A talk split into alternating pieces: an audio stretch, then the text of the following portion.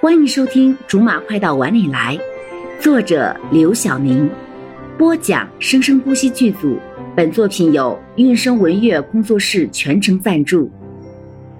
第一百零一章：飘飘的泪水。难道您就要这么否认自己儿子的眼光吗？他的眼光不见得就是对的。虽然飘飘不会给你们宋家带来什么生意上的合作还有收益，可是您不觉得娶一个飘飘这样的儿媳妇进门，反而省下了许多的麻烦吗？比如呢？首先，我想强调的是，飘飘对您家的家产没有任何兴趣，您不用担心她是冲着能分到一杯羹才来的。还有，因为商业联姻的婚姻带来的麻烦，不见得就会比利益少。虽然我只是个刚入行不久的小律师，可是我也见过不少联姻破裂之后，两家人撕破脸面争夺财产的事情。如果您可以确保那时候能赢，那我无话可说。可是如果您也觉得那是个不确定的事情，我想我不介意给对方当一下代理律师，来让您也亲身经历一次。你威胁我？宋夫人的表情更像是在说一句陈述句。而不是疑问句。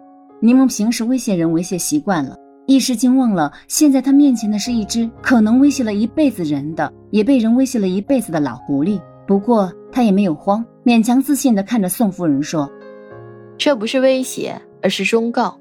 虽然我好像并没有什么资格说这种话。你很聪明，多谢。不过我并不是聪明，只是助有心切。”他真的觉得已经把所有的智商都动用完了，现在说他聪明真的是抬举他了，只怕再过一会儿他自己都不知道自己在说什么了吧。再次回到客厅的时候，还没有进客厅的门，就已经听到宋明极度忍耐却又想要怒喊的声音：“爸，闭嘴！”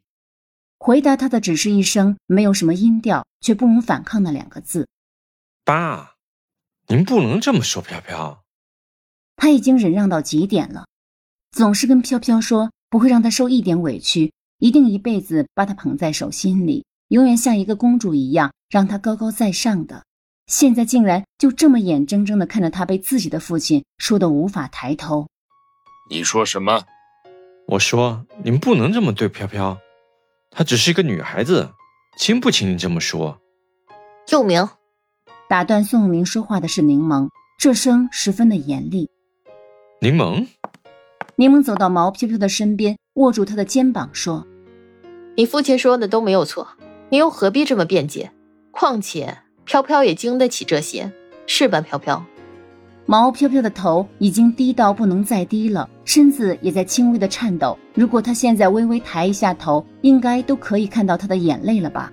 可是他还是让声音听起来尽量不是那么的颤抖。宋先生。我想飘飘已经知道您的期望了，他回去也会好好反省自己的。今天我们就先告辞了。柠檬已经清楚的感觉到毛飘飘的忍耐了，恐怕再待下去他会崩溃吧。出了宋家的大门，直到上了车，毛飘飘都是低着头的。柠檬揽过他的头，放在了自己的肩上，这才大声的哭了出来。这是他第一次见毛飘飘哭得这么肆无忌惮，只是为了释放而哭。毛飘飘这一哭，最先慌的是宋慕明，赶紧把车停在路边，回头看着毛飘飘，却不敢靠近，也不敢说话，因为他认为让飘飘承受的这一切是他。